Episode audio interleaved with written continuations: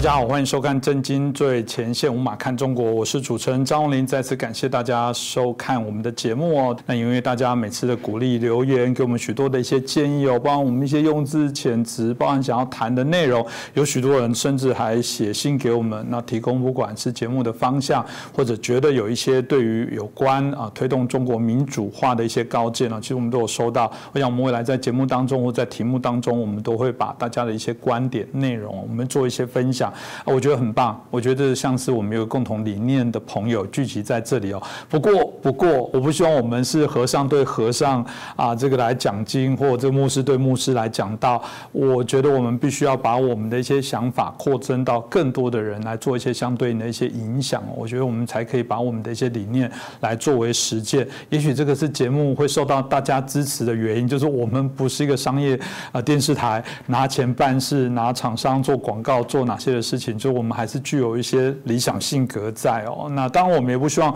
太空理想，我们还是希望我们也很务实的来对于所多许多的一些理想来作为推动。所以，我们许多的来宾也都是很务实的一个所谓的推动者，很多的一个实践者哦。那我们今天要谈的题目是一国两制哦。这个对台湾的朋友来讲，可能会觉得嗯，吵得非常的烂的。一国两制，当台湾在过去许多的一个民调里面，对一国两制事实上是有非常大的疑虑。它最直接的部分是从香港的议题之后，大家就破灭了，就那骗人啊，然后一国两制？所以一国两制，如果我们今天想象中它真的在台湾实施的话。哎，我们来做一个预想的推演，它到底会发生什么事情？我想透过这样的分析，也许嗯，也可以让大家更了解到底我们需要啊怎么样的一个制度？到底一国两制真的适合台湾吗？那这个我们今天很开心邀请到我们台大政治系的荣誉教授，也是我们透视中国的高级研究员闵居正老师。老师你好，哎，洪林兄好，那各位观众朋友大家好。是老师，我们回到一国两制哦，因为中共的渗透一直很厉害，我们过去在节目当中谈的非常的多。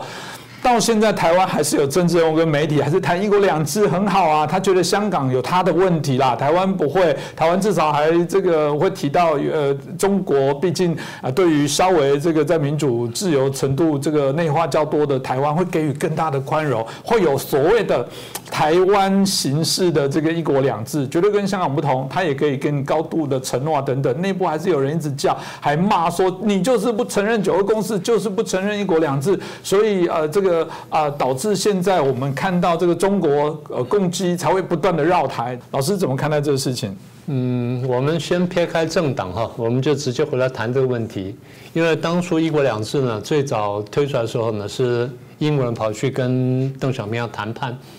谈判说怎么去是英国人想说，我继续治理香港，然后希望说这个这主权换治权，就交还主权，让我继续统治香港。但是中共不愿意，那中共想说，我必须收回来。但是我还有一个办法，之前呢，他们设想的东西叫一国两制，一国两制最早是帮台湾设想的，嗯，就没想到香港问题提前浮现，然后英国人跳出来，最后中国人说，那好吧，那我们就把一国两制这件事情在香港看看，看看会怎么样。希望说，如果一国两制在香港实行的很成功的话呢，说不定可以来垂范台湾，然后对台湾做统战用。所以他绕了弯子，现在回到这里来。那很多人就对这个所谓的台湾版“一国两制”呢，就有一些不切实际的幻想。我们谈谈这个问题。当，讲的问题前，我得得说明一下哈。呃，九二共识跟一国两制是两件事情。呃，接受九二共识，并不代表就等于接受一国两制，这中间还是有差别。但是呢，接受九二共识容易滑向一国两制，这这是不争的事实。好，我们回到一国两制。当年一国两制在一九八零年代呢，这提出来之后，这七年的末提出来。八零年代的香港呢，谈了很多，因为他们之间面对的问题，所以当英国跟这个中共呢谈香港问题的时候呢，一国两制在香港谈了很多。当时呢，我觉得最锋利的一个观察就是认为说，一国两制呢，第一有很高的欺骗性，第二呢有很高的暂时性。什么叫欺骗性呢？欺骗性就是反正骗你的啦，到时候什么时候这个玩完了不知道。他说五十年不变，但不不保证，所以这欺骗性。第二呢，答应你什么舞照跳啦、马照跑，生活方式不变，也不见得会这样，到时候可能慢慢会改掉，所以这个叫欺骗性。这叫暂时性，暂时性就是说五十年不变嘛，五十年不变并不代表永久不变，最后总是要变的。所以它是个暂时性东西，但是暂时多久大家没有把握，是这样，所以这两个观点。好了，那么如果说一国两制五十年不变化，从什么时候起算呢？从一九九七年起算，所以理论上应该到二零四七年。现在呢，在二十三年，到二零二零年的一国两制已经彻底变掉。今天到了二零二一年，香港朋友过什么日子呢？大家有目共睹。所以在这基础上呢，如果说大家还有人对台湾版的一国两制有所幻想的话，我们现在就认真谈一谈。如果说出现一个台湾版的一国两制，那么这个一国两制会在台湾会怎么运作方式？我们大概可以从政治、经济、社会、文化、宗教的几个方面来看。大概我是这样看的。是老师，如果这样，我们一项一项就来。我好奇，如果今天真的台湾实行一国两制，在政治上就会有什么变化？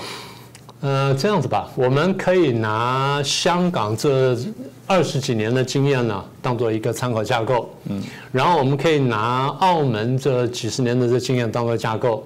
同时我们可以拿中国大陆自己过去七十多年的发展经验当做一个架构，拿这三个架构呢当做一个参照点呢，大家可以看得比较清楚。所以，如果说一国两制真的在台湾实行，在政治上，第一我们看见的就是。新华社在香在台湾会设分社，嗯啊，新华社台湾分社，它实际上呢会是台湾工委，就是中国共产党的台湾工作委员会，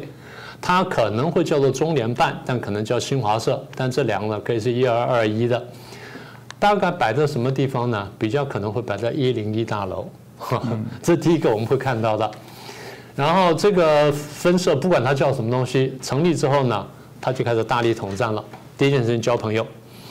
也就是我释放讯息，因为中共的人来到这里了，大家会怕，所以很多人主动来跟他交朋友。这第一个。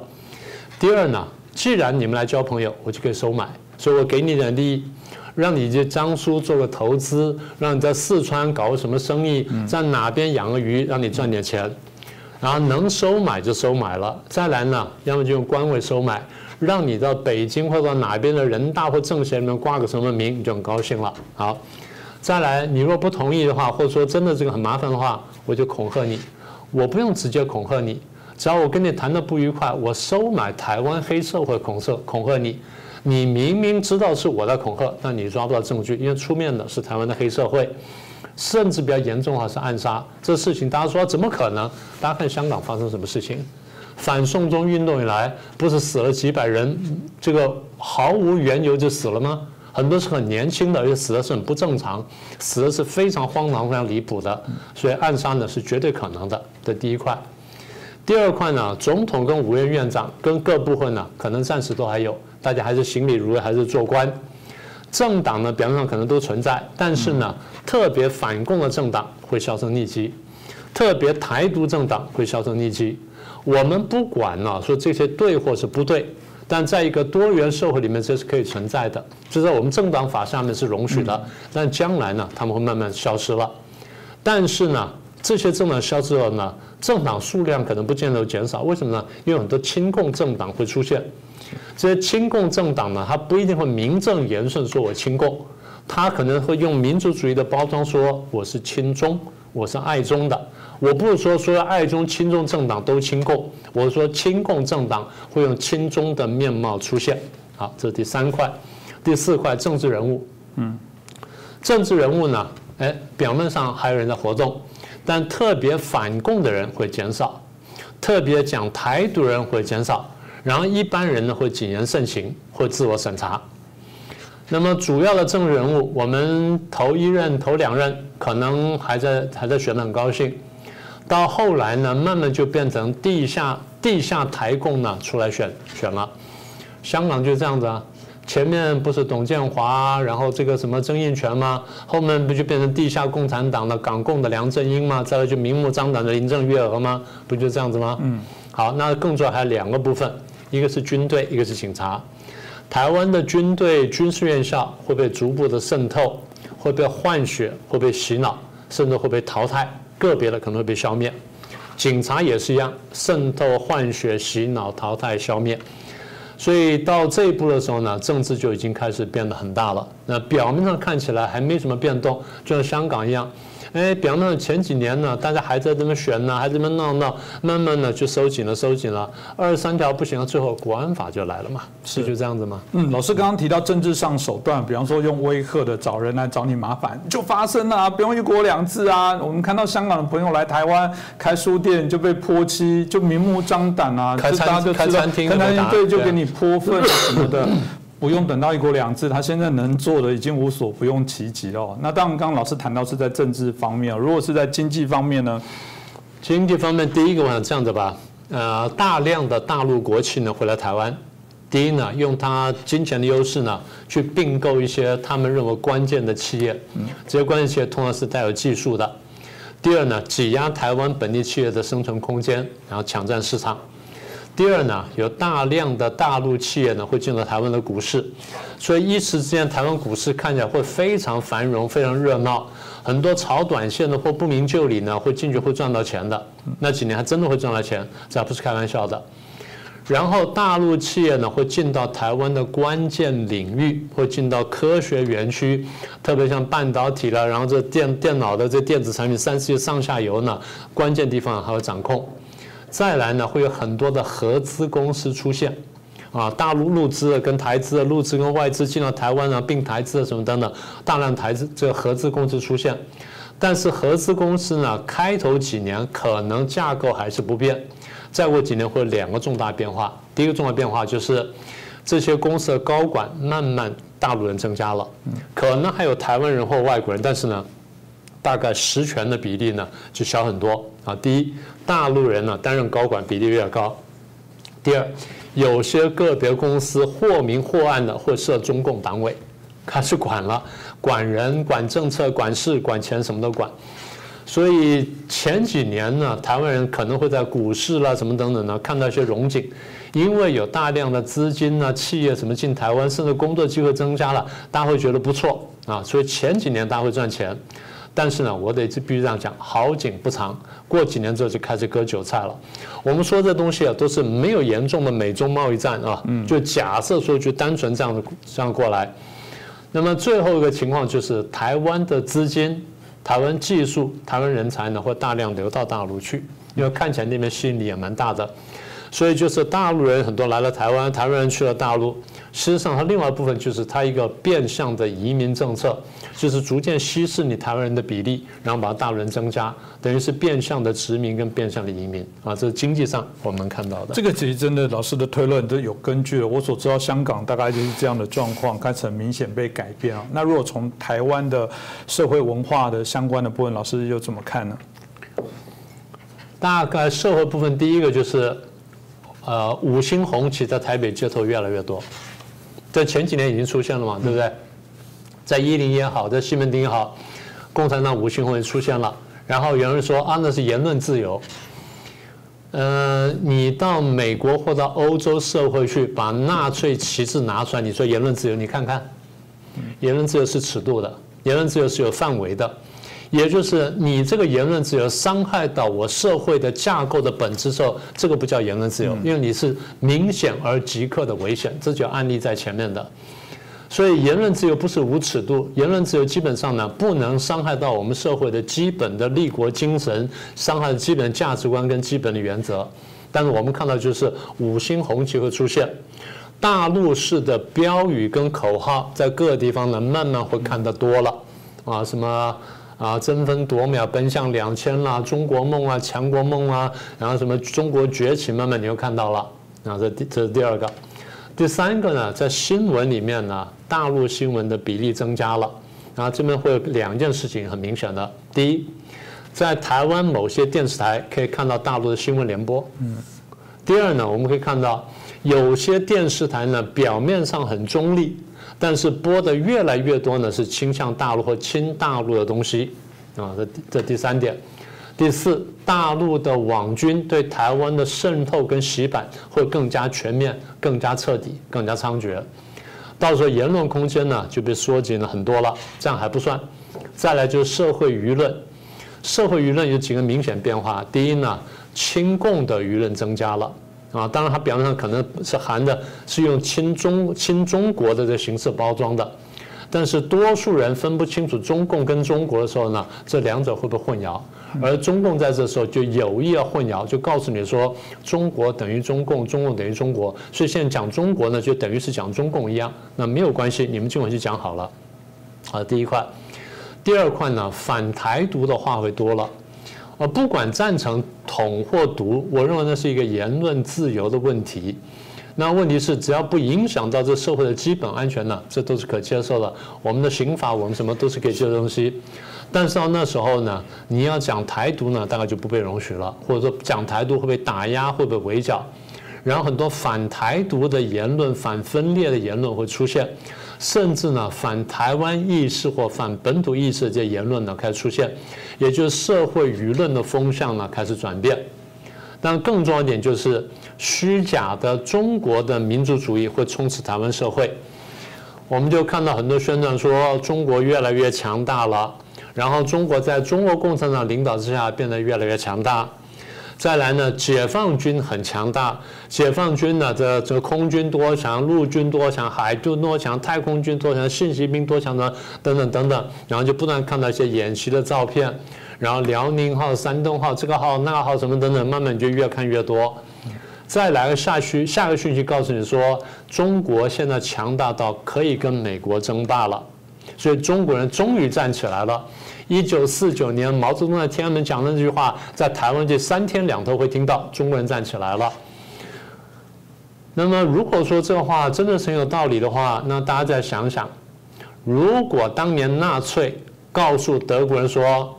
德国站起来了。德国在往纳粹统治下站起来了，在往纳粹领导之下站起来了。那时候德国人不被感动的这个涕泗交流的恐怕不太多吧。可今天回头去看，如果还被这句话感动德国人的话，那是莫名其妙了。是，所以我常讲，我说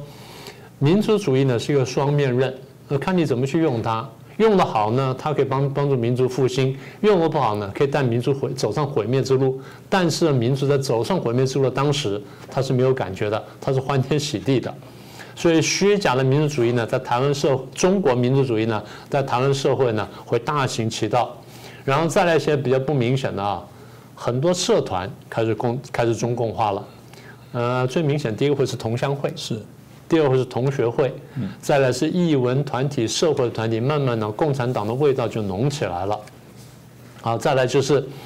大陆出版品在台湾社会越来越多。现在不是闹出童书事件吗？是，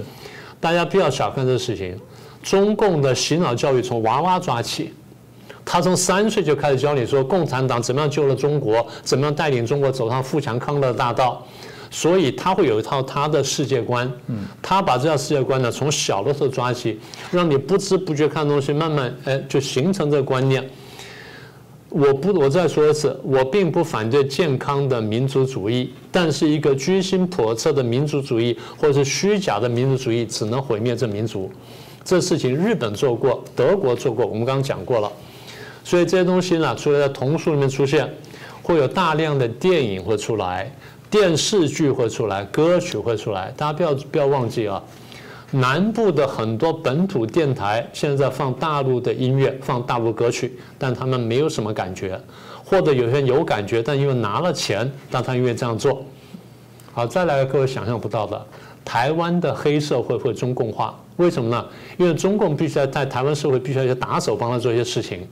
所以他们买通一些黑社会，然后他用什么办法买通呢？两个方式。一个是用钱直接买，第二呢用民族主义，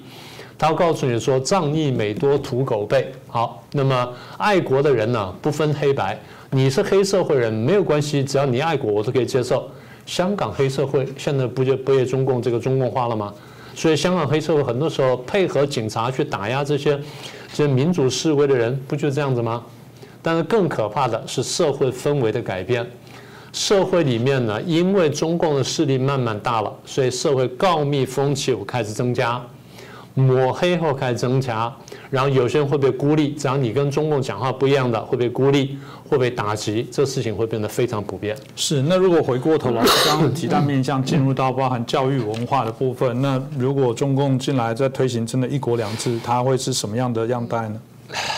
这个想起来真是蛮可怕的。嗯。第一比较具体就是会有大量的大陆老师呢来到台湾，大概应该这样吧，从大学开始了，大学、高中、初中这样一一层层下来，来台湾，他大概主要做两件事情，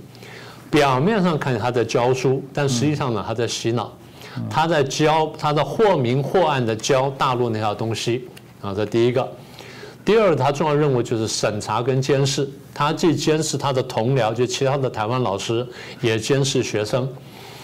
呃，我跟跟可以具体举举例子给各位听。我在台大上课的嘛，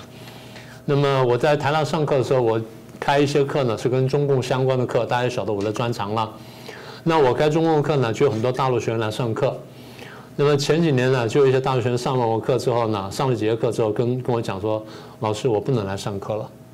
我说为什么？他说，因为我跟你上完课之后呢，下课跟你去聊聊天呢，就我被警告，有人在台湾请我去喝咖啡，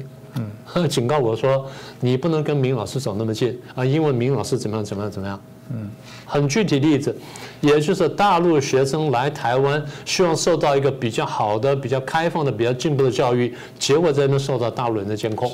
那这事情将来如果真的一旦一国两制在台湾实行的话，这事情会变得非常普遍。第二性，我们看到大陆的教科书会大量来台湾，呃，不开始可能是比较理工科的，看起来是没有什么伤害的，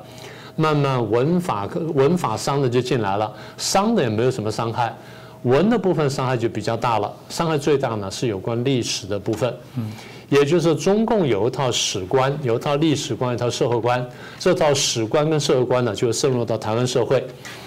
这些中共的史观呢，还用完全不同的角度去解释中国的情况，解释中国跟外国的关系，解释国际社会。它的核心当然讲说，中国要崛起，中国这一百多年来被西方帝国主义打得多惨多惨，现在我们要崛起了。幸亏有中国共产党，感谢中国共产党，所以中国才能崛起。所以将来这史观在台湾就变成说越来越广泛，它会在教科书里面出现。然后呢，会在一般刊物呢大量出现，在网络文章出现，然后慢慢呢，更重要在哪里出现呢？在考试题目出现。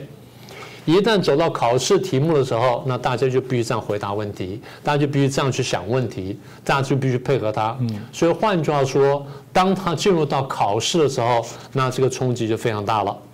好，那么在社会上呢，我们还看到什么呢？除了刚刚讲说文教之外呢，我们看到就是。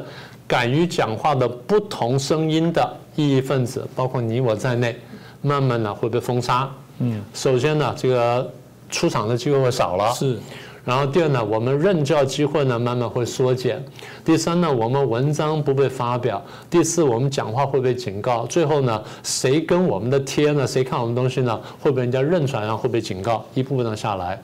警告就算了，再下一步呢就切断工作机会，彻底斩断你的经济来源。我看你还拿什么来烦我？是这个以后当然就没有震惊最前线了，这最直接的部分就不可能允许这样的节目存在哦。当几个面向谈完之后，最终就谈到宗教这件事。老师，你看那会怎么样的一个在宗教在一国两制在台湾版，假设真的来推行，会是怎样的一个模样呢？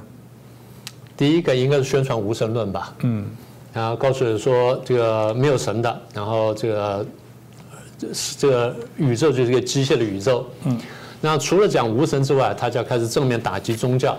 宗教是落后，宗教是迷信，宗教是精神鸦片，是骗人用的，所以你们不要相信宗教。那不相信宗教，相信什么？相信共产主义啊，相信共产主义。然后他对个别的庙宇跟教派，他会统战，会渗透。大家知道现在少林寺有 CEO，嗯，少林寺可以出出股票，对，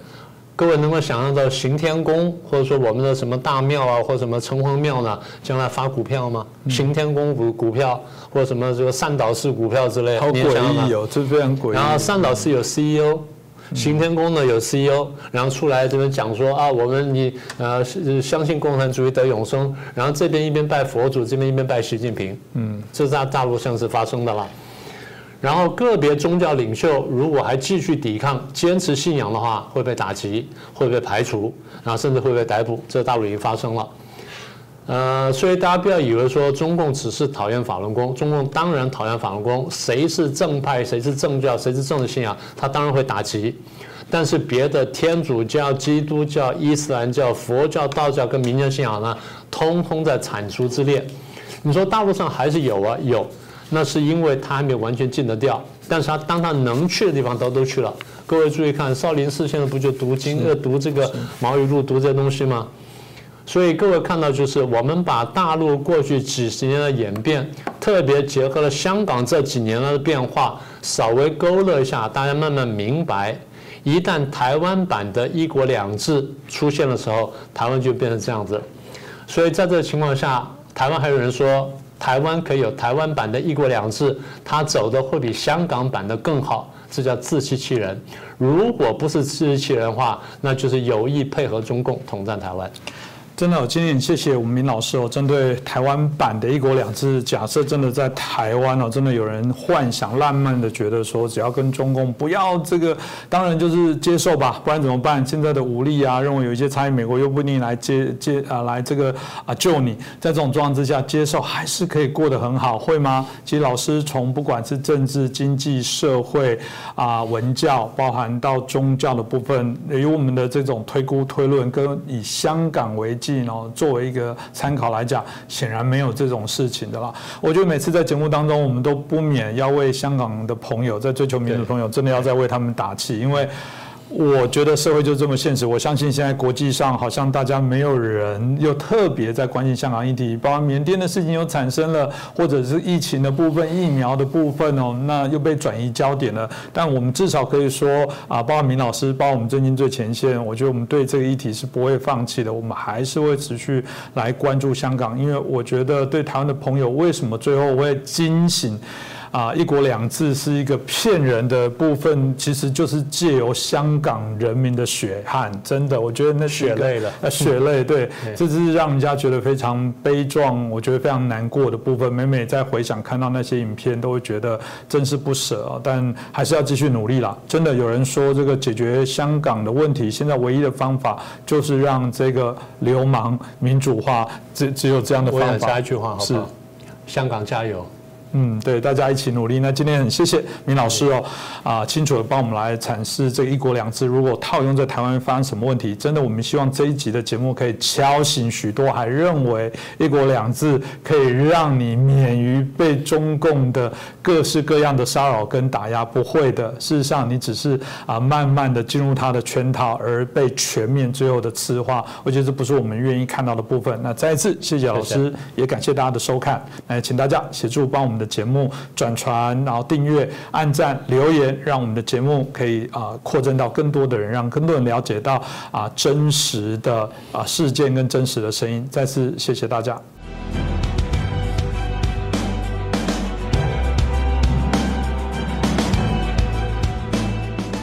大家好，欢迎收看《震惊最前线》，无马看中国，我是主持人张林。再次感谢大家收看我们的节目，也谢谢大家的支持哦。许多的留言我们都看到了，我们近期也会会诊这些留言，我们希望有机会哦，特别针对观众的一些留言，我们会在节目当中来询问我们的来宾，或者特别来做一些介绍。所以你们的支持啊，是我们节目继续前进的动力哦。这对我们来讲都是非常大的一个帮助哦。最近台湾的很流行吃的水果叫做凤梨哦，为什么呢？因为啊。中共哦，突然以这个有借壳口虫的一个原因哦，这个禁止台湾的水果啊，凤梨哦啊销售到中国，给大家许多这个啊非常的愤慨。有人说，哎，这个怎么可以这样子玩呢？但有人说，这个鸡蛋真的不要放在同一个篮子。但有人反过来说，啊，这国际贸易不是你制裁我，我制裁你吗？哎，听起来好像也是啊不同的一些观点哦。不过很明确的看到中共这种以商逼政哦，或者是我们以战来逼降的部分哦啊。越来频率越来越多，所以这个中国的官媒也说，对啊，凤梨这算什么？以后你们还有一连串的噩梦啊！我们今天就好好来聊这个相关的议题哦。首先，我们要很开心邀请到两位来宾啊，第一位是我们前国大代表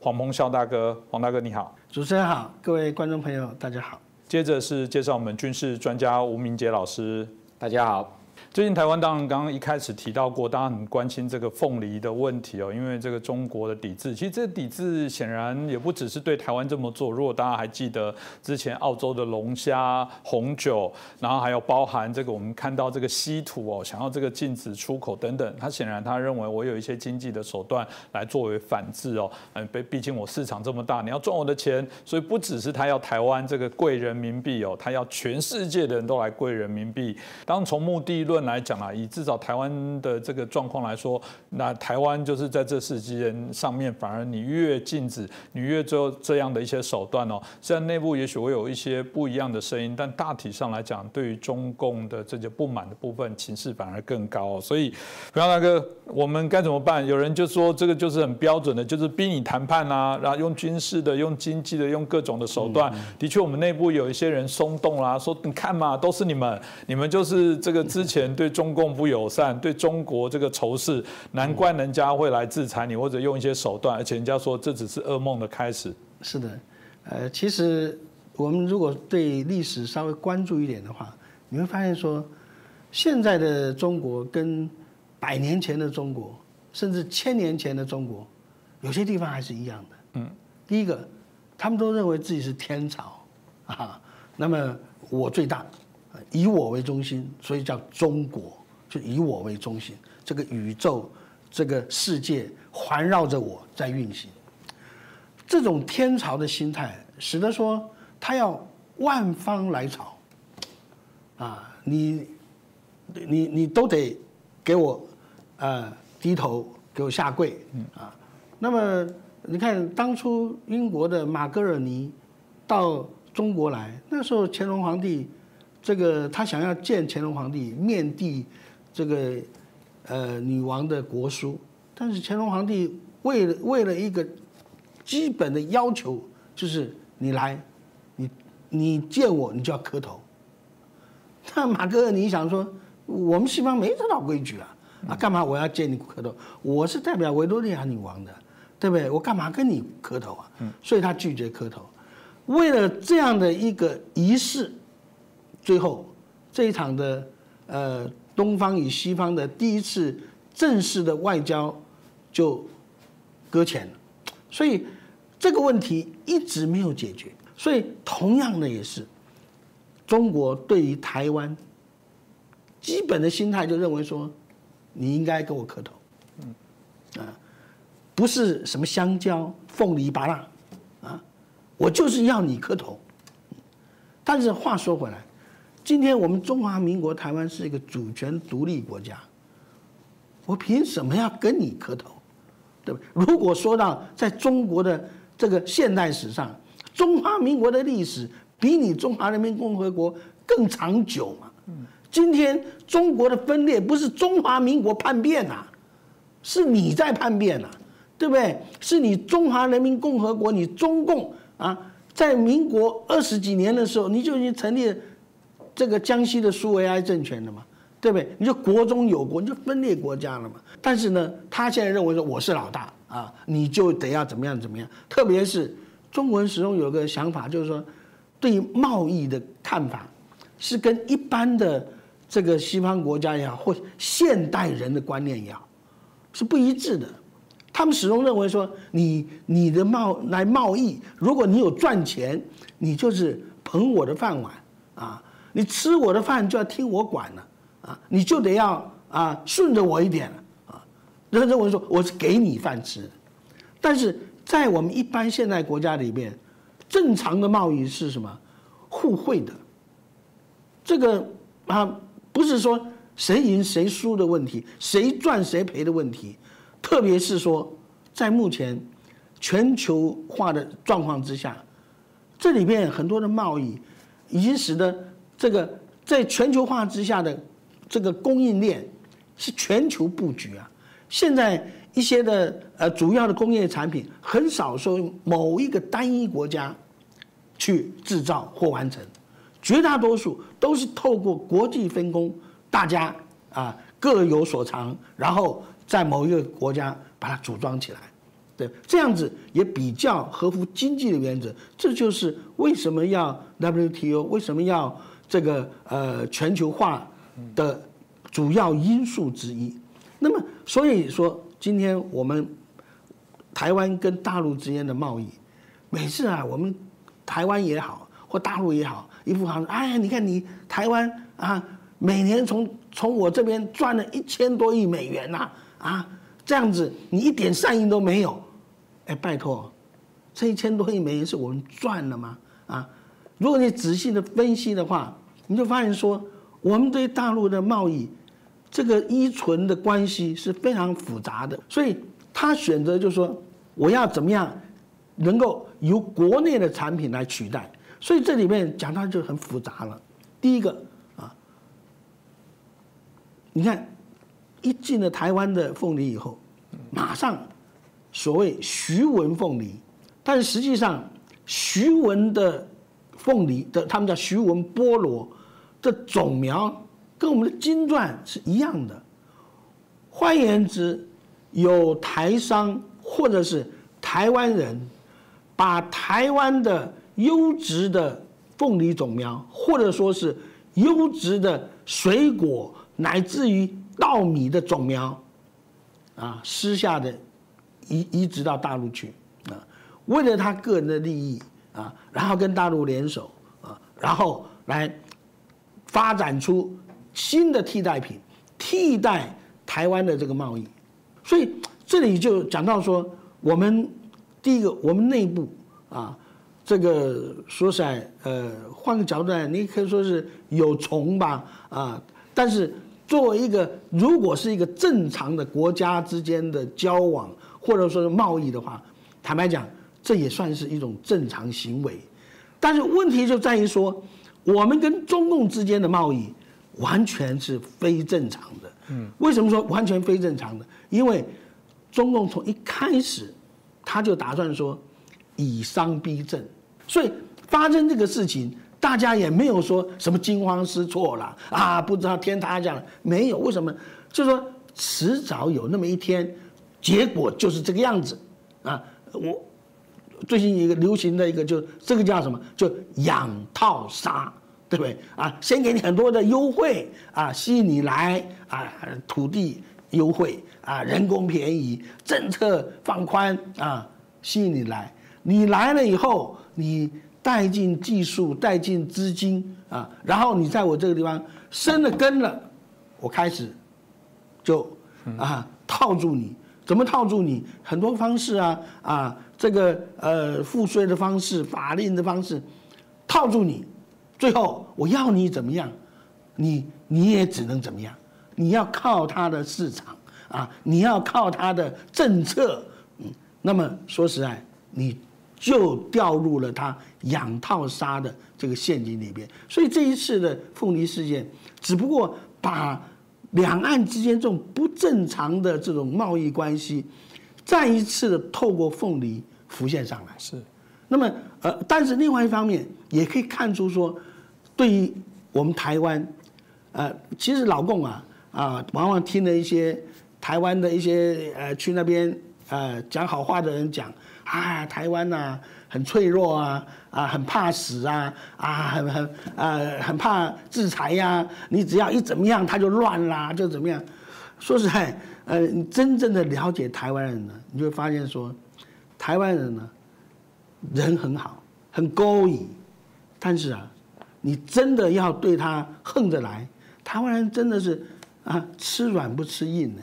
所以你对台湾人好，这才是真正对台湾的一个统战方式。你要用这样横着来，说实在，台湾人绝对不是你所想象的这么的软弱，这么的不堪一击。所以这一点呢，我们也希望说，中共不要做了误判啊，千万不要听某些人啊顺着你的。呃，心讲的话，真正来讲，呃，台湾的这种特色实在是绝不容小觑。连当年日本的统治者都认为说：“哎呦，这台湾人很难搞啊，不能够呃对他们真的用高压手段。”所以像这些的，我觉得说，这个经过这一次的凤梨事件以后，一方面也让我们看出了一些问题。譬如像说，第一个，很多的。这个我们的友呃，我我们友好国家啊，譬如美国啊、加拿大啊、啊日本啊等等的，主动的表达对我们凤梨的支持，也事实上也是代表对台湾的一个支持啊。第二个啊，除了这以外，很多国际上的网友们，大家同时表达支持台湾，呃，也等于是做了一次这个世界性的行销啊，人家还知道哦，原来台湾的凤梨这样。那么我们现在的凤梨，事实上这个也也跟我们传统上的认知不一样，很多凤梨的加工品非常有创意啊，譬如像说我们的屏东有那个凤梨干，然后加上什么巧克力，你想想看这样的甜点啊，一盒要四五百块钱啊，它的凤梨附加价值大为不同。我们外销到日本的凤梨，为了迎合日本的消费习惯，所以我们把它做成薄片，像沙西米一样的。然后把包这个呃包装起来以后冷冻，急速冷冻，那卖到日本的超商里面，日本人他可以呃买一两片两三片这样子啊，然后这个让它这个呃融化以后啊就可以就着这样吃，所以很有创意，很有这种新的做法啊。那么经过这一次的所谓的凤梨之乱以后，也让我们发现我们台湾人呃为什么能够呃。一直这样子旺旺来哈，真的也是啊，我们在不断的这个创新啊，我们不断的想要突破各种的困境啊，所以从另外一方面讲，呃，中共也是台湾的贵人，由于他不断的打压，就像一块铁一样，不断的锤炼、锤炼、锤炼，百炼成钢，台湾就是这样炼出来的。我们的台积电啊，我们的这些。晶圆代工啊，我们很多呃非常先进的传统产业，都是在这种千锤百炼之下，所逐渐茁长，所以这点也是让我们觉得很欣慰的地方。事实上，中国的威胁哦，不只是对台湾哦，很多人觉得说啊，只要是台湾哦，不要去挑衅中国就没有事啦。事实上是这样吗？我们看到中国啊，特别我们应该谈中共的这个啊共军哦，不断的在扩大对于全世界的一些影响。这个我想大家在过往节目当中谈太多了。我们以为哦，给他尝一点经济的甜头，好莱坞的电影让他播放一下，让 NBA 的球赛进去打一下，嗯，中国就会感受到这个自由的滋味哦。没想到。他们享受的是经济的滋味，但不断的在扩充啊，他们在整个我们认为意识形态这共产主义的这些扩充的影响，所以有人说这是另外一个新的次化的开始，就看欧美或各国的领袖能不能惊醒这样的问题哦。中共啊，特别在我们谈到的这些相关的飞弹的部分的部署做非常的多，有人就说哇，这个当然听起来不会只针对台湾哦，这可能是对全世界在展现它的肌肉，要产生这些影响，到底。这个哦会造成整个世界上啊的怎样的一个啊所谓的恐慌，或者大家必须要怎么去面对哦？这个明杰老师你怎么看？好，我分两个部分谈。我们先来谈中共的这一个飞弹威胁啊。刚刚主持人谈到说，最近主要是这个美国科学家联盟这一个 FAS 啊。他这个分析了一批这个卫星照片，这个卫星照片发现，在这个蒙古的这个自治区哈，有一个区块哦，长达一百四十公里哦。那这个传统上过去是火箭军啊，中共解放军火箭军的训练场。那这个区块其实有这个多达二十个营区，但是在这个地方哈，呃，从这个过去呃原本已经大概有二十座的一个。所以 ICBM 洲际弹道飞弹的一个地下掩体，那从这二零一六年之后又开始陆续增建，但是加速的时间是在二零二零年，就去年的下半年，突然又增加了十一处。那也就是说，这样子合计哦，大概陆陆续续大概有增加了十六座哦这样的一个发射掩体。那这发射掩体拿来做什么呢？因为它的一个设计的确也非常特殊哈，就是说基本上来讲，它会这个用这个两。两到四公里的间隔，然后一个一个间隔，中间又透过有这个两到三百二十公尺的隧道把它连接起来。好，那这样的一个地下掩体的隧道到底是要做什么呢？那当然外界评估预判，大概可能这样子在。可能就是在这个做这个所谓的机动式的一个洲际弹道飞弹的一个地下掩护哦。那当然，我们盘点一下说，解放军它一个主要的啊，过去来讲，如果是这种传统的固定式的警射式的，就是东风五 B，射程大概可以到一点四万公里，那当然可以打到美国本土。不过东风五 B 它的一个缺点就是说，它是属属于这个液态燃料，液态燃料基本上就是说要发动攻击前才。把这个燃料注入，也就是说你需要有发射时间的准备。那这种情况之下，基本上是来不及应变，就是说。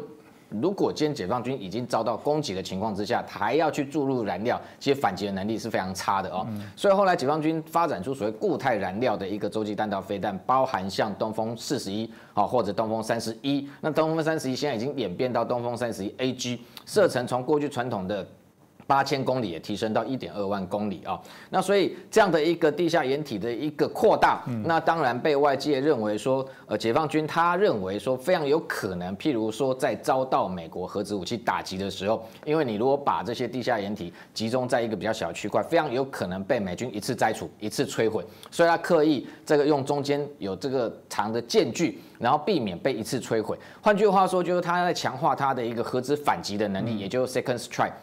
基本上核子武力的攻击，先攻击的这一方 first strike，基本上就是基本要打到对方没有办法还手。但是如果今天对方是保留有还手的第二级的能力的情况之下，这个就是一个反制的贺主，也就是说会让可能发动攻击的那一方他会小心，因为对方也会还手，这变成一个相互保证毁灭的一个状态。所以这样的一个核子反击的能力，我们看到解放军持续在扩大。除了地面的之外，我们看到。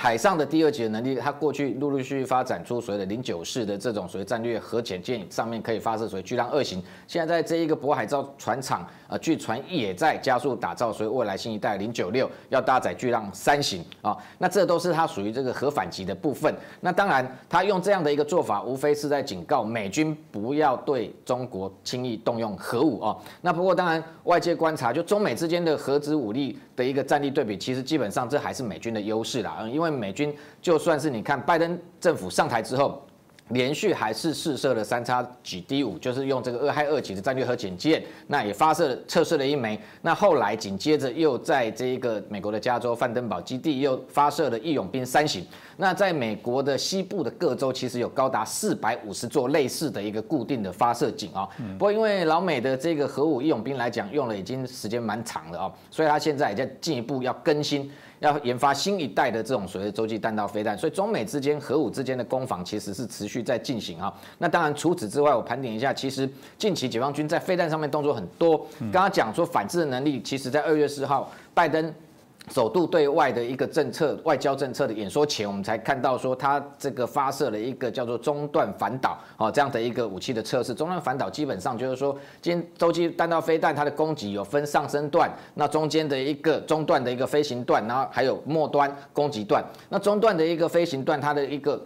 离地球的位置是其实是最高的，那但是这个时间也最长。譬如说，你一个要打到一万公里以上的一个洲际弹道飞弹，在这一个等于说太空边缘那个区块出外太空的时候，飞行可能有到十八分钟之久，所以。在那个地方可以进行拦截。那美军过去来讲，它有标准三型啊。那像萨德是前端，那爱国者三型是末端的攻击的拦截。那基本上来讲，这个解放军研发这一型的飞弹进行测试，在那个时间点，无非当然也是在这个对拜登政府做一个警告哦。那当然外界观察，包含像过去它有红旗十九这种反导的飞弹，现在可能这几年它研发出所谓的动能三，而这一型的一个反导飞弹，基本上除了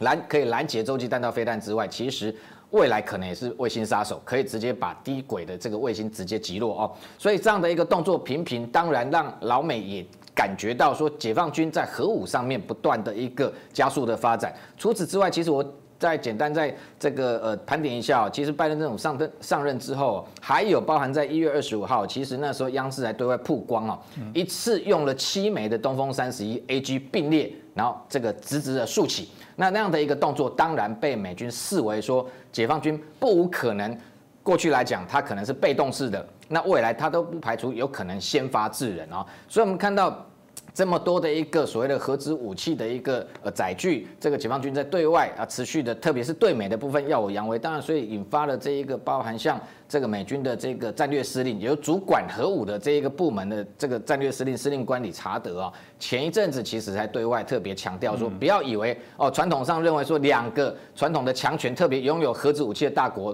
不会开战啊，因为可能相互合作的关系，没有人会轻易动用核武。但是他认为，以解放军呢过去。去来讲，他在国际上面一直是言行不一。虽然过去他也承诺过不率先使用核武，但是现在以他的一个核武，包含我们刚刚点名的这些，他都一一在强化他的能力，所以未来都不能排除他有可能这个先发制人。那在这种情况之下，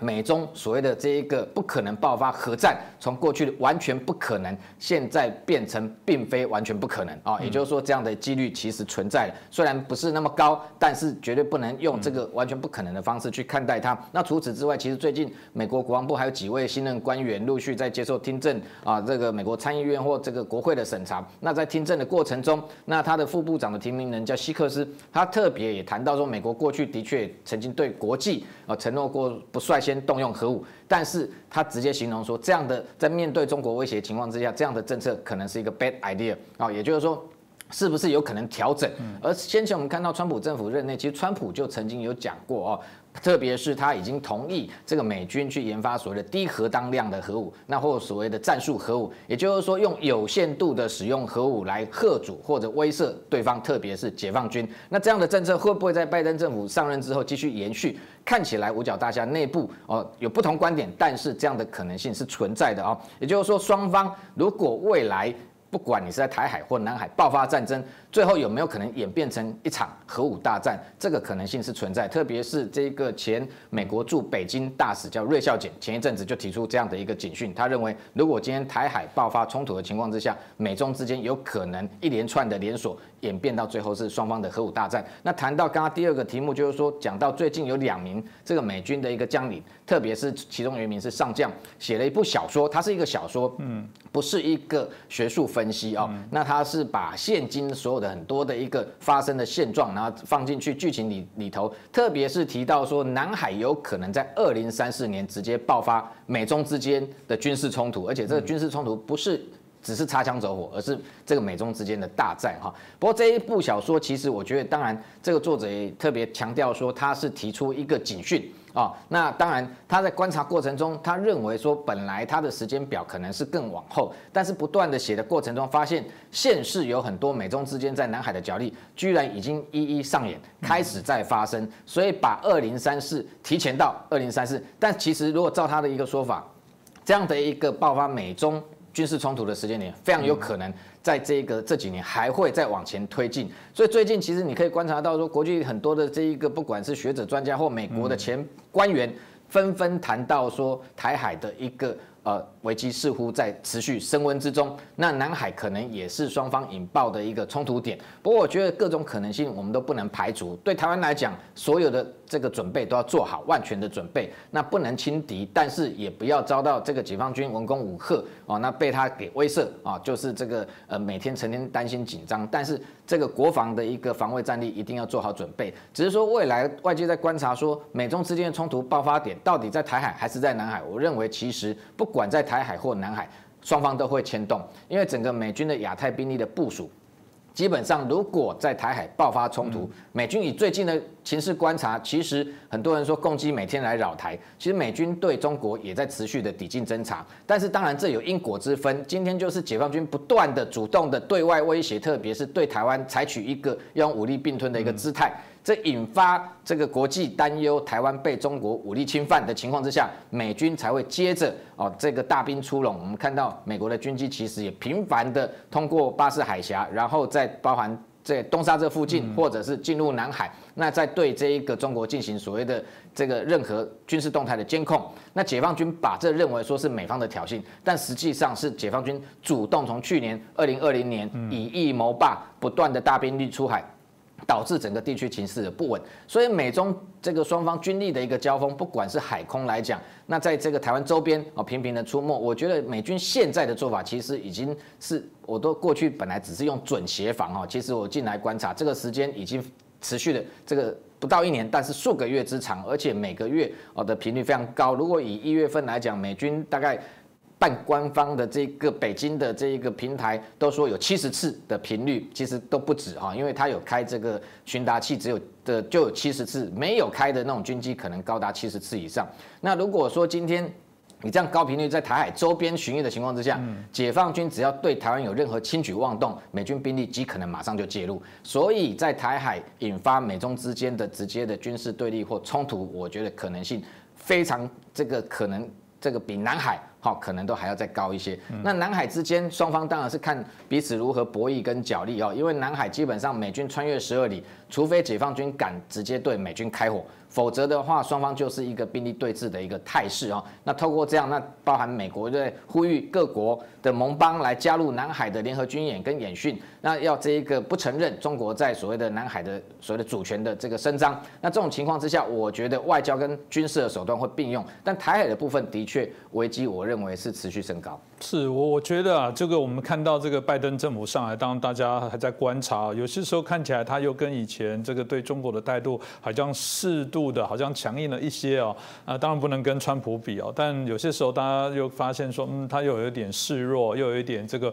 怀柔的一些政策哦。但我觉得国军哦，各国的国军哦，啊，这个反应应该是军方反应是最直接，因为所有的军方总是会先问一个他为谁而战。为何而战？所有的军方一定都有他所设定的最重要的威胁加强力，毕竟他要保护他弟兄的安全。谁是他的最大的威胁？美军最大威胁应该不会是台湾的国军吧？我相信非常的清楚，所以我觉得啊，就问军方最诚实，他们会最知道谁是对他们国家最大的威胁哦。从这样的推论，我觉得也可以看出一些端倪。接下来我们就请教一下彭校大哥哦。习近平在最近赴他们中央党校演讲的时候，针对说中共哦是依靠斗争走到现在，也必然依靠斗争赢得未来哦。嗯，这听起来有人说他这个斗争还去算了，哇，讲了十四次斗争斗争斗争。当然，一方面看起来这个中共好像回到这个老路哦，对于这些所谓的斗争，然后希望大家去批判，就像文革那种大家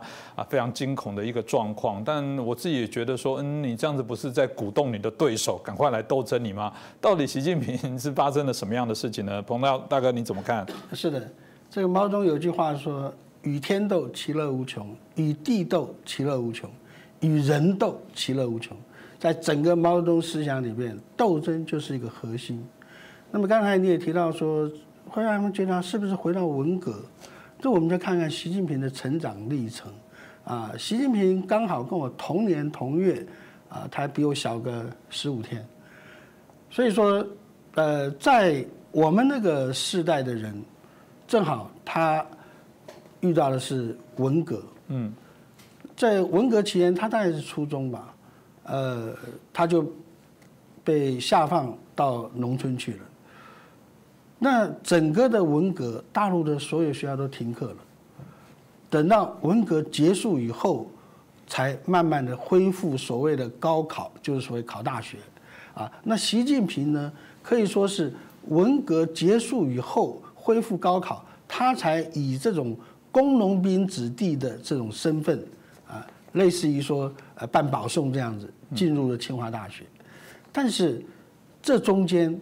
就是我们学习的最最基础的，譬如像说我们的所谓初中、高中这个阶段，他都是在文革，啊，那么。呃，所以不只是习近平而已，所有中共现在中央政治局常委里面，绝大多数都是所谓的文革世代的人。嗯，这个文革世代的人，他们有个共同特色，就是说，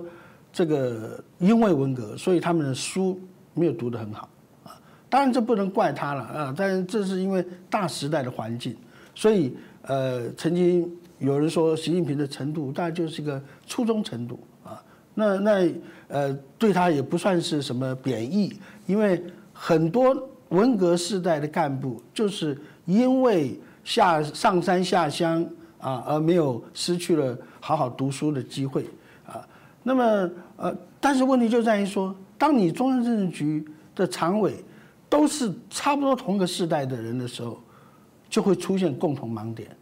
这个盲点就是，呃，因为他们成长过程里面的这种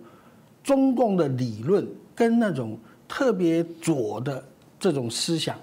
不知不觉的，所以深入他的灵魂深处，就造成毛泽东所讲的从灵魂深处闹革命啊。那么我们从习近平后来的很多行事作为上，就发现了，在他的灵魂深处。文革的烙印可以说是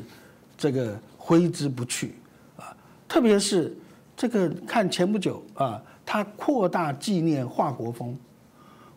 这个就让人家觉得这个非常突兀啊，因为华国锋坦白讲，他是被这个邓小平啊，呃，他们这些老一辈的干部斗下去的啊，他本来是。这个毛泽东指定的传人，就是毛泽东一个字条说：“哎，你办事我放心啊。”那么，呃，但是呢，华国锋上任以后，因为他本身的资历也不足，资望也不足。第二个，呃，他是作为毛泽东指定的接班人，所以他那时候提出两个凡是理论。什么叫两个凡是理论？第一个就是说，毛毛泽东所讲的话都是真理啊，不容挑战。毛泽东所立下的这个规范必须要遵守，不能够改变。但是呢，对于像邓小平、陈云他们这些老干部来讲，他就觉得说，你如果还走这样的极左路线，对于中国的改革开放是不利的。所以邓小平就提出了所谓实践检验真理的唯一标准。换言之，就是说，不是谁说了算，而是看。从实践当中，哪些事情是对的，哪些事情是错的，必须要以实践的检验来作为一个科学的标准跟依据啊。但是呢，呃，这个就是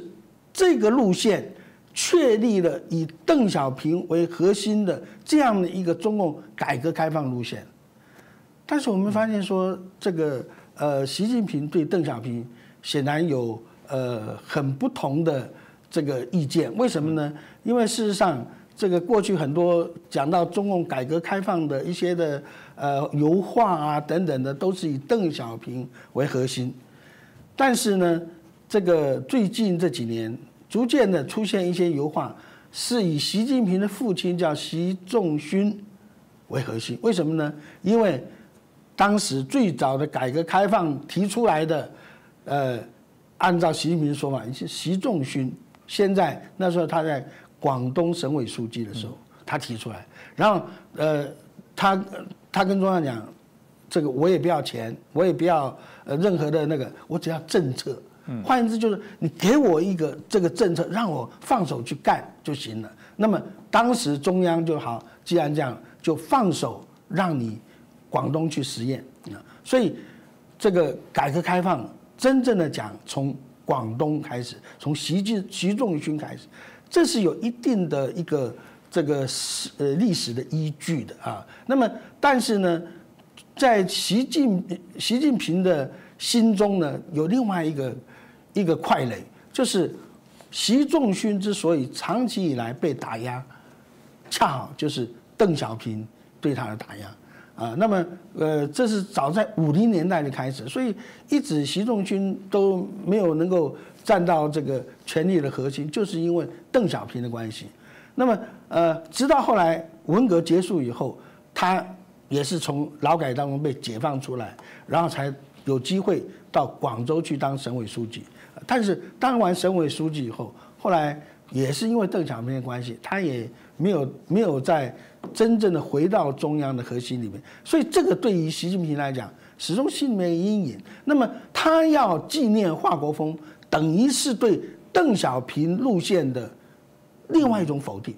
那么纪念华国锋，华国锋是什么？就是毛毛泽东的继承人嘛。换言之，就是说，在习近平的灵魂深处，他就是要做毛泽东的继承人。毛泽东讲的什么？就是阶级斗争。就是权力斗争啊，就是以天斗以地斗，所以你看习近平很多讲话，不知不觉当中就流露出他在他的 DNA 里面这种的斗争的基因是非常非常的强烈的。但是我们从另外一方面，从现实来看，事实上习近平内心也是非常的这个空虚，而且这个也是相当的害怕的。为什么呢？因为第一个他斗了很多人。你看这些人，虽然说表面上是说以这个呃反腐啊、反腐化啦啊这样子来来进行的，你看多少的这个呃部级、省委，甚至于说上将军衔的这个干部，一一以以这个反贪的名义把他们给斗倒，而且这个整个的大陆的干部里面啊，因为反贪为名被拉下马的不计其数啊。但是这个呃，对于新上任的习近平的人马来讲，他们跟习近平一样，心中都是不安的，因为他们也知道，等到习近平权力结束的那天，可能就是他们被斗的那天的开始。所以，习近平现在就是希望说能够斩草除除根。前不久他也提到说，周永康的残余势力仍然存在。你看。连上海哦，他的一个副市长就是公安厅的厅长，哎，连续被拉下马。重庆已经拉下四个了，为什么？就是因为他们过去在政法系统都曾经受过周永康的提拔、周永康的重用，所以只要有这层关系，都是习近平所不放心的。他所要把他们斗倒。一定要把他们呃彻底的呃踩踏在地，他才能够比较安心点。但是问题就在于说，这个呃过去呃呃江西人马已在朝太久了，几乎满朝文武大部分都是江系所提拔出来的，所以他整个心里他不安呐。所以一而再再而三，第一个他不敢放弃权权力，所以为什么他变成终身制？因为他一旦放弃权力以后，他一旦退休以后，他的下场会很惨啊！你像华国锋退休以后，他等于是被软禁了，等于是不是一个国家的主席啊，他是主席、总书记，又是军委主席这样的一个人物，退休以后是被软禁的，他他完全没有自由，说对外可以接触，可以什么，所以这个更不要讲说赵子阳。所以这些啊，都让话都让这个习近平非常没有安全感，所以他非常需要靠着不断的斗争，第一个来彻底扫除这个他政坛上的敌人，或者说是潜在的敌人。但但是我看更重要的是，他要扫除他心中之魔。因为他心里面，他始终没有安全感，始终害怕人家算计他，始终害怕人家夺他的权，始终害怕人家要他的命，所以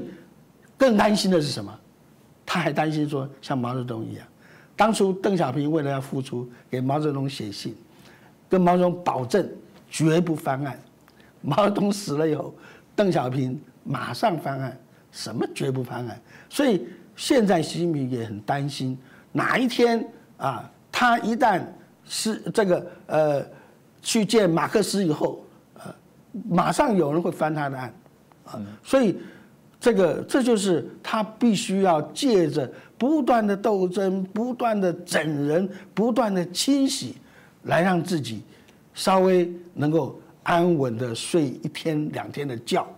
嗯，这个听起来我觉得很悲哀。一个这个领袖如果做到这样的样子哦，每天这个啊，这个寝食不安，他废寝忘食不是为了工作，而是怕他的政敌对他有一些威胁。我觉得这这怎么会是我们？啊，可以想象这样的一个政权，而且这个斗争斗来斗去，然后鼓励大家哈相互的这个批斗。我也可以想象刚刚问这个我们明杰老师的问题哦，就是说这个看起来难怪大家认为，如果以中共的这样的一个个性跟特质跟党内的文化，怎么可能不到处斗？所以他对于台海，对于现在相对应的一些威胁哦，我们大概可想而知哦，就是不止他们内部斗，其实他们也对国际斗，在不断的在挑动哦。所以要说起来比较挑衅的。很明显的看起来是中共哦，那当然这个即便我们是这么说，台湾还是有一些威威胁感哦。那不管在南海会产生啊，这个有可能争端，或者在台海目前看到的已经有许多的攻击绕台啊等等。我就很好奇，这个拜登到底怎么看哦？因为毕竟有人在这个选举就是就任之前还在说，嗯，可能这个只是对于这个川普的反制，要给你川普洗脸，让你难看。等到拜登上来哦，因为跟习近平是老相好，可能未来这个部分就会减少。哎，我们发现也没有哎。那到底这个拜登未来要怎么面对中共对台湾的挑衅？怎么去避免啊有可能的这一战？我不知道拜登到底有没有真的做改变。明杰老师，你怎么分析呢？要讲如如何拜登如何避免未来美中可能开战的可能性哈，我们先回到本质面去谈哈。我们刚刚谈到中共啊，这一个特别习近平呃最近要求说要依靠斗争赢得未来。那斗争本来的确就是这个共产党扩大势力的一个重要手段啊。那斗争里面基本上又分文斗跟武斗。你可以观察，如果今天他实力不足的时候，他就会文斗；如果他今天实力已经压倒对方的时候，他就武斗。好，那直接并吞你，吃掉你。好，那文斗的一个目的只不过是，譬如说这个谈判。外交手段就是在拖延时间，是要这个利用这样的一个时间跟空间来壮大自己，最终还是要把你消灭掉啊！所以从这个斗斗争的角度，刚刚谈到是这个朋友大家谈对内斗争的部分，他对外斗争其实是互为所用啊。那对外斗争成功可以拿来作为对内斗争的依据，对内斗争成功也可以壮大自己，持续扩大对外斗争啊。所以他们老公的这个辩证法，你全部都不可以小觑啊，要连接在一起哦。那所以在这种情况之下，如果他本质不变，拜登如何用各种手段，什么样的手段才能够避免未来开战？哈，我认为事实上你可以发现哈，这个老共基本上就是吃硬不吃软了哈，他只怕你实力比他大，那你实力比他强的时候，他会这一个退啊，你进他就退哈，那他会用间接战略，但是最终目的当然还是要取代你，消灭你，所以对。这个习近平其实已经多次讲得非常清楚了，这个民族伟大复兴嘛，我们民族伟大复兴基本上他想要成为一个全球霸权唯一的强权。那在这之前，可能两个动作一定要做。第一个，可能香港他解决完之后，的确台湾是他未来啊可能中短期的目标。那这个，譬如说，他真能算这个顺利拿下台湾，但过程中就会发生可能中美之间的冲突。那最终他的目的当然希望直接完全取代美国啊，让所谓他民族伟伟大复兴能够实现哈。那所以这样的一个目标，其实他定定下来之后，剩下就是如何达成这样的目标。所以他的军事不断的扩张。那老美现在也发现，我们其实川普政府这个任内，你就看到他这个对中政策。已经直接就坦诚，过去四十年都是失败的嘛，所以全部跟悬预测，用新的一个对中战略。那现在看起来，拜登的确也在持续。那当然，大家外交外界比较担忧是说，拜登过去亲中的这个这个呃可能态度有没有可能影响啊未来的对中政策？不过目前来看哦，当然。呃，拜登本来就外交官出身啊，所以他对中国讲话当然不会像有川普这么样的一个有个性，这么样的直接。那当然，因为讲话不够强硬，大家还是担心说有没有可能未来又被这个中中国用这种外交手段，然后到最后又是这一个变成吃呃看他的面子哈，那往中国又倒过去。不过现在到目前为止哦，拜登上任其实已经超过一个月了，在满月之前这个这一个月我持续观察，基本上军事的一个动作是非常强硬的。那近期其实我们刚刚其实。前面也谈到说，非常多的国际学者专家出来呼吁，而且提醒说，这个台海的情势是危险的啊。那包含像这个呃，有人讲说，这美国前国防部长这个盖茨啊，他也特别呼吁说，这个台海的情势升温，所以美军要加大在台海周边的部署。那包含像这个呃，在美国的这一个中国军事专家哈，这个梅惠玲最近也讲到说，二零二二可能啊，这个。有解放军呃告诉他说，习近平可能就会对台动武。不过他这个部分，我觉得放话成分居多了啊。因为今天在二零二二之之前，特别是呃二十大，这个习近平他首要任务绝对是自己连任哈。今天如果在这时间之前就对台动武的话，反而增添他一个失败的一个变数哈。那当然，二零二二之后有没有可能可能性比较大？当然，美国的前白宫安全顾问他就认为说，二零二二二十大之后那。这个北京办完东京奥运之后，可能那个时间是危险的开始。当然，这个时间点，我认为我们的确要小心，要提高警觉。那一直到二零三二零二七，而二零二七是习近平自己提的建军百年哦，他以那个时间点作为完全压倒美军的一个目标。好，现在谈到压倒美军，也就是近期我们观察到习近平为什么变得这么的侵略性哦，向外扩张，而且看起来对美的姿态非常的强硬。我觉得一个重要的一个战略的一个研判就是说，基本上他就看衰美国。啊，他认为说美国的军力已经整个完全下滑，解放军现在的军力急速上升，也就低估对手，高估自己。这种情况之下，当然会做成一个战略上的误判，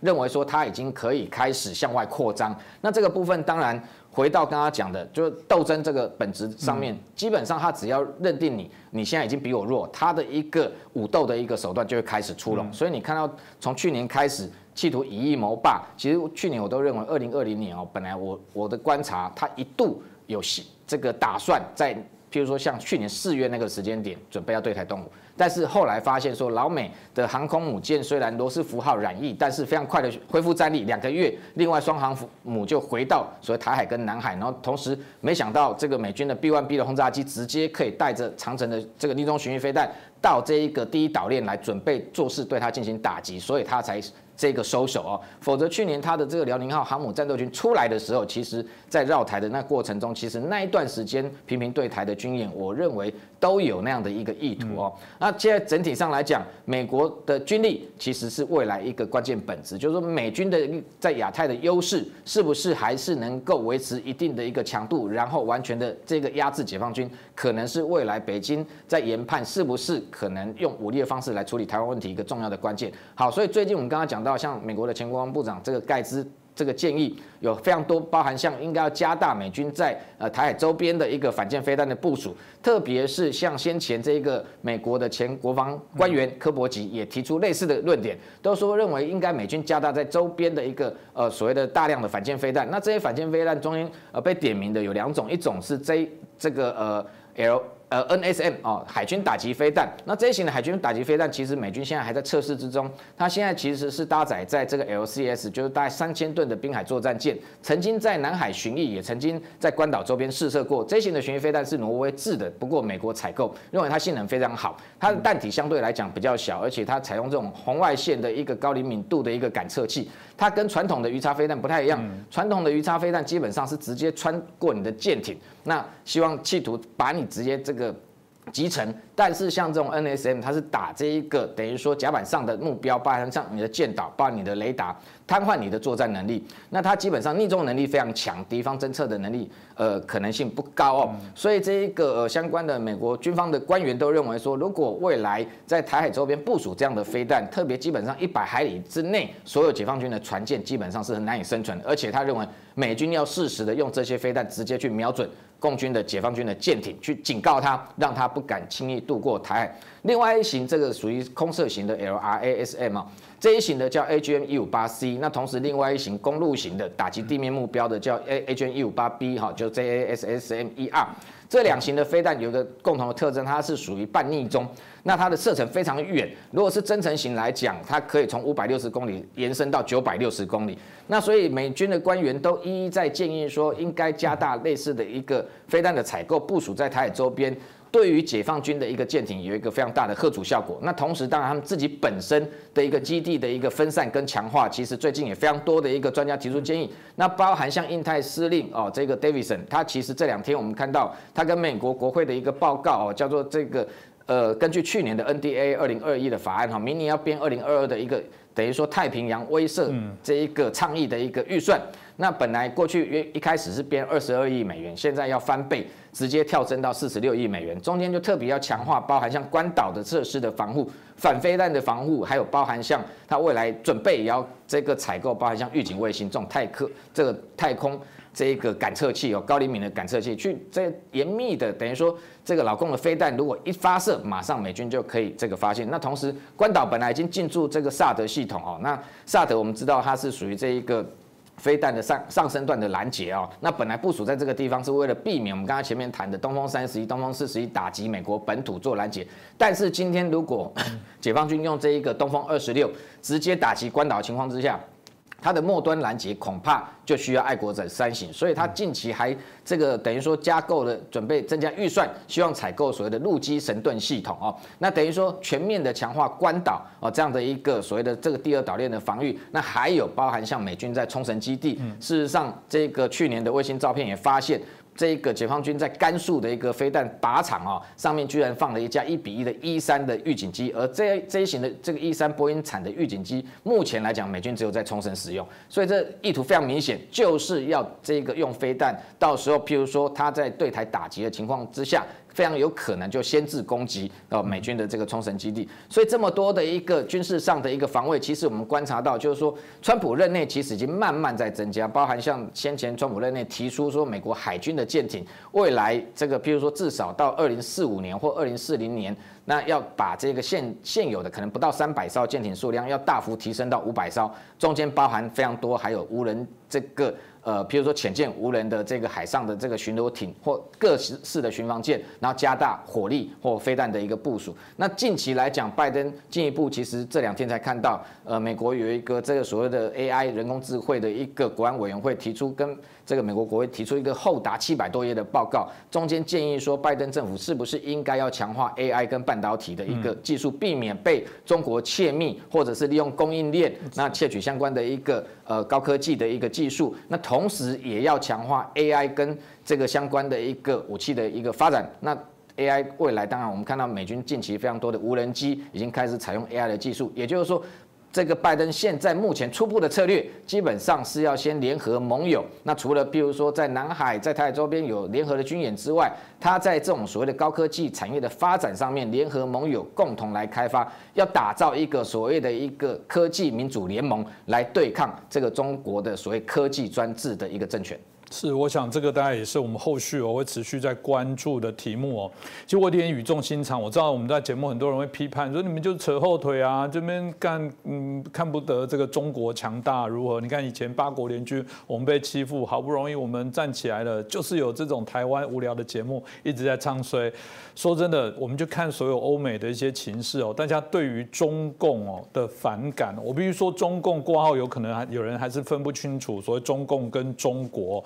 呃的反感是越来越高，甚至现在的调查已经高过当时天安门事件了。我觉得这个。不是大家的担忧吗？如果我们今天所收看都是华人，这未来有可能因为大家对于中国中共分不清楚，而对于台湾、对于甚至其他的华人而产生排华或对华人不友善的这种仇华的运动，到底是谁害成的？这这真的是我们期待中共应该这样的方向在走吗？从过去川普即便清楚的界定所谓的啊这个反共不反中，到现在看来这个拜登又稍稍微调整一下，叫做反习不反共。